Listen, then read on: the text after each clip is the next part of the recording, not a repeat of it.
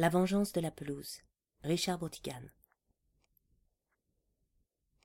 La rivière Carthage jaillissait de la terre avec fracas en une source bouillonnante.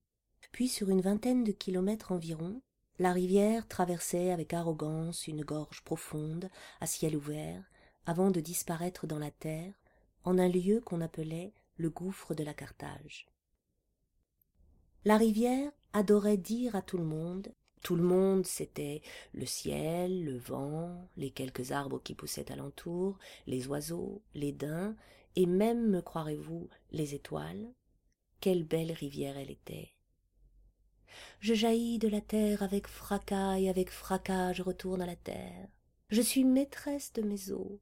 Je suis ma propre mère et mon propre père.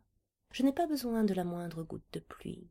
Regardez mes muscles lisses, forts et blancs, je suis mon propre avenir. La rivière Carthage tint ce genre de propos pendant des milliers d'années. Inutile de préciser que tout le monde, tout le monde c'était le ciel, etc., en avait jusque-là de cette rivière. Les oiseaux et les daims essayaient dans la mesure du possible d'éviter cette région.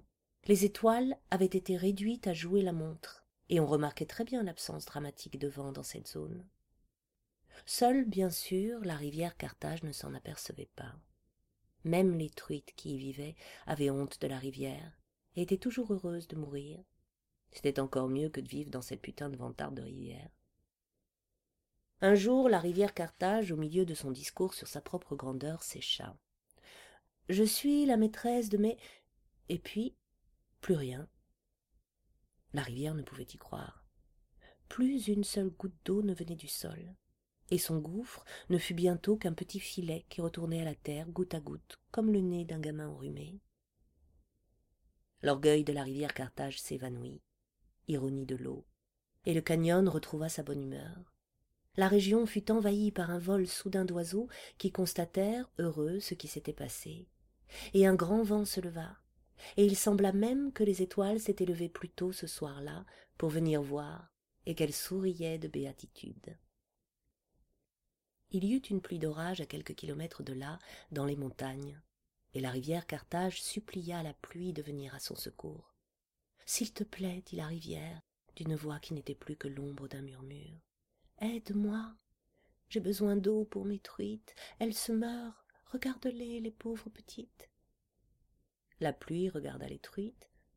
Les truites bien que sur le point de mourir étaient très heureuses de cet état des choses la pluie d'orage inventa une histoire incroyablement compliquée, prétendant qu'elle devait aller voir la grand'mère de je ne sais plus qui, dont la sorbetière était cassée, et qui avait besoin, paraît-il, d'une grande quantité de pluie pour la réparer. Mais peut-être aurons-nous la chance de nous revoir dans quelques mois.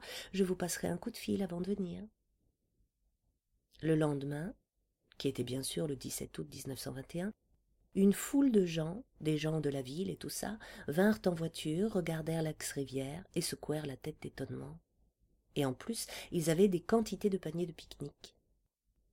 Il y eut un article dans le journal local, avec deux photos qui montraient deux grands trous vides qui avaient autrefois été la source et le gouffre de la rivière Carthage. On aurait dit des narines.